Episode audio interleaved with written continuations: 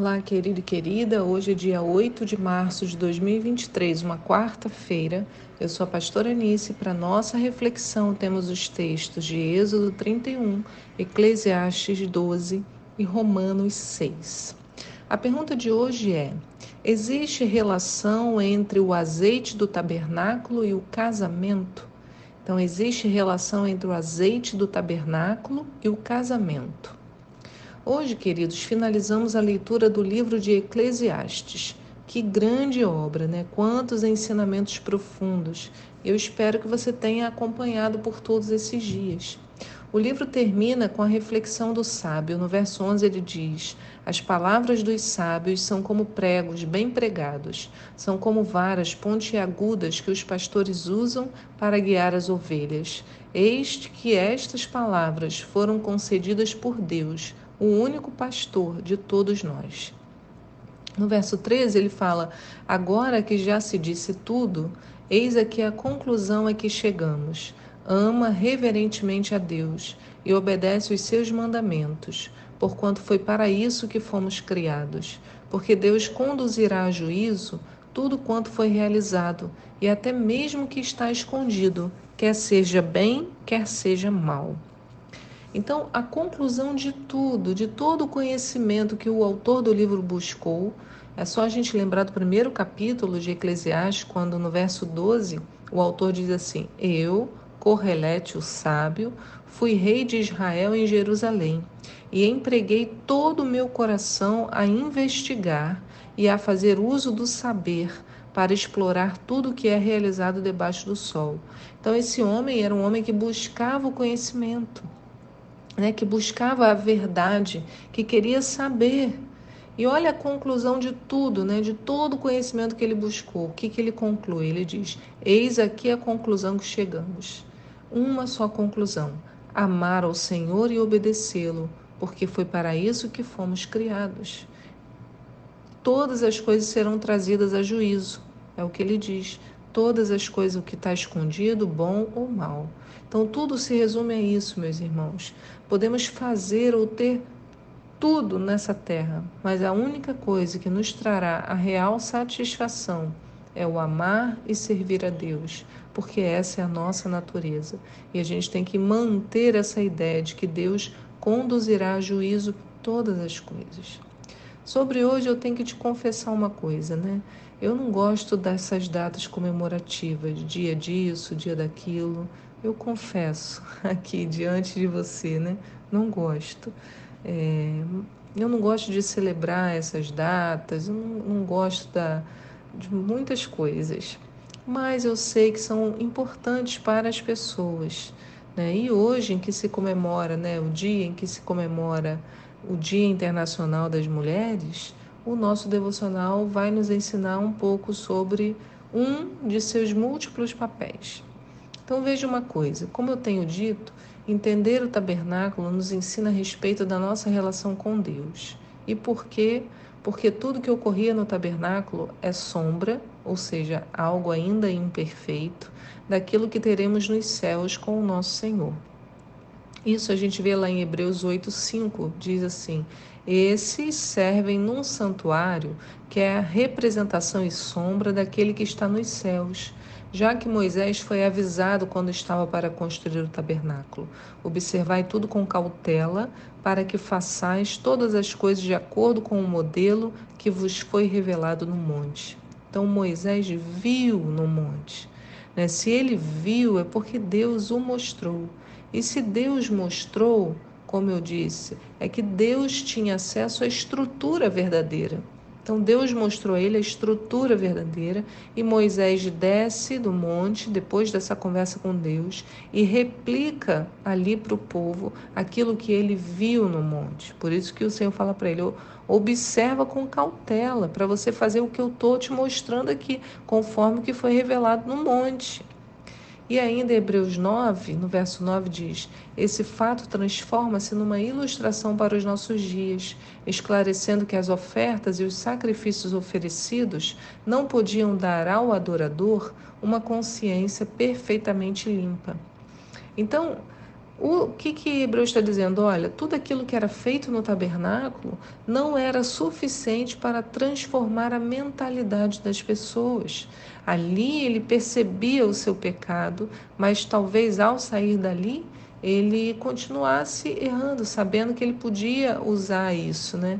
Por isso que o, a carta de Romanos, né, no capítulo 6 de hoje mesmo, Paulo fala: então o que, que a gente vai fazer? Vai continuar pecando para que a graça seja mais ressaltada? Né? Ah, eu posso pecar porque Jesus morreu por mim. Aí ele fala: não, de forma alguma. Nós morremos para o pecado. Como fomos batizados em Cristo Jesus na sua ressurreição, fomos igualmente batizados na sua morte. Morremos. Né? A nossa velha humanidade em Adão foi crucificada com ele, a fim de que o corpo sujeito ao pecado fosse destruído, para que nunca mais venhamos a servir ao pecado. Coisa linda, né? Que Paulo fala aqui em Romanos 6, texto de hoje. Então, tudo que temos no tabernáculo, é que lemos, é uma ilustração para nós hoje, nos ensina a respeito do que Deus quer de nós e da obra redentora de Jesus. Eu vou mostrar o texto do tabernáculo equivalente para nós hoje. Olha só, em Êxodo 30, né? Eu repeti, a gente está um pouco mais à frente, né? Estamos em Êxodo 31, mas eu voltei no 30 ontem é, porque, e hoje de novo. No Êxodo 30, 17 diz: O Senhor orientou a Moisés: Farás também uma bacia de bronze com a base igualmente de bronze para se lavarem. Tu a colocarás entre a tenda do encontro e o altar e a encherás de água com a qual Arão e seus filhos lavarão as mãos e os pés. Quando entrares, entrarem na tenda do encontro, eles se lavarão com água para que não morram, e também quando se aproximarem do altar para ministrar, para fazer fumegar uma oferenda queimada ao Senhor. Lavarão as mãos e os pés e assim não morrerão. Isso será um decreto perpétuo para Arão e todos seus descendentes, geração após geração. Então, a gente falou sobre isso, talvez uns dois, três estudos atrás, e que Arão e seus filhos tinham que se lavar com água. E em Hebreus 10, 19, Paulo também afirma que nós precisamos nos lavar antes de nos achegar a Deus, antes de ministrar. É igualzinho. Em Hebreus 10 diz assim: Sendo assim, irmãos, temos plena confiança para entrar no Santo dos Santos mediante o sangue de Jesus, por um novo e vivo, vivo caminho que ele nos descortinou por intermédio do véu, isto é, do seu próprio corpo. Falamos sobre isso, né? Que o véu era o corpo de Jesus, e tendo um magnífico sacerdote sobre a casa de Deus.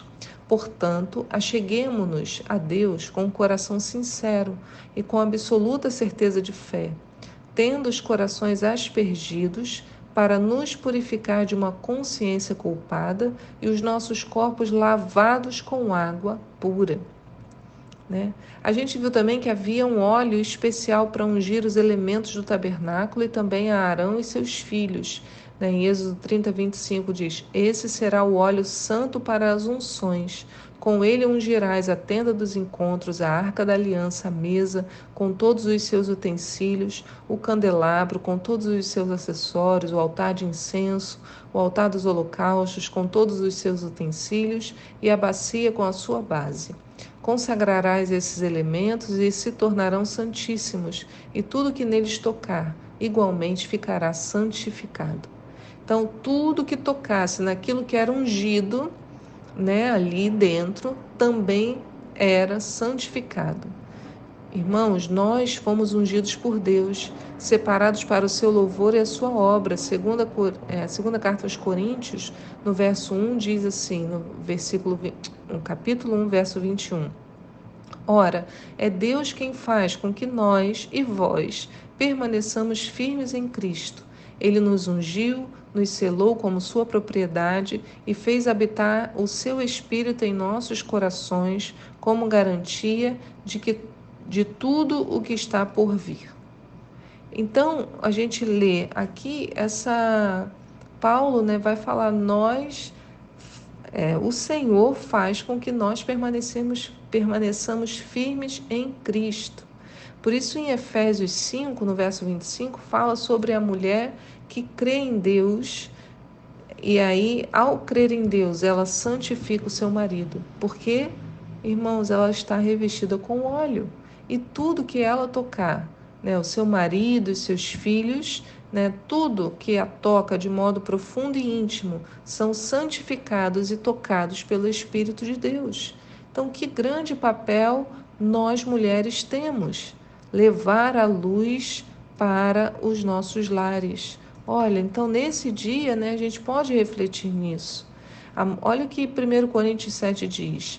Da mesma forma, uma mulher, se uma mulher tem um marido incrédulo, mas este consente em viver com ela, não se separe dele, porquanto o marido descrente é santificado por causa da esposa cristã, e a esposa incrédula é santificada por causa do marido crente. Se assim não fosse, seus filhos seriam impuros, mas agora são santificados. Então, nós, como mulheres, né, temos esse óleo sobre as nossas vidas. E esse óleo, a gente, da mesma maneira que no tabernáculo, o óleo derramado sobre os elementos, consagrava e santificava tudo que tocasse nele. Assim também é a minha vida e a sua, cheia do óleo da unção do Senhor, tocamos ou somos tocados pelas pessoas, né, nosso marido e nossos filhos, e somos santific, é, santificamos né, a, a nossa casa, quando nós levamos ou vivemos uma vida cheia de azeite. Não é maravilhoso? Quanta riqueza para esse dia. Como eu disse, né, eu me desculpo com aqueles que podem se ofender quando eu digo que não gosto, mas eu respeito também os que gostam, né? É só uma coisa mesmo Sim, eu sou meio estranha. Os irmãos me perdoem. Mas que Deus abençoe o seu dia hoje. Né? Você, mulher, eu, estejamos cheias do óleo, para que com esse óleo nós santifiquemos e consagremos a nossa vida, o nosso casamento, os nossos filhos, né? que assim esse seja o nosso papel nessa terra. Né? Muito mais do que toda a celebração que a gente vê nas ruas, o Senhor tem um papel maravilhoso para mim e para você. Que Deus te guarde nesse dia e eu te espero aqui para um próximo devocional. Tchau!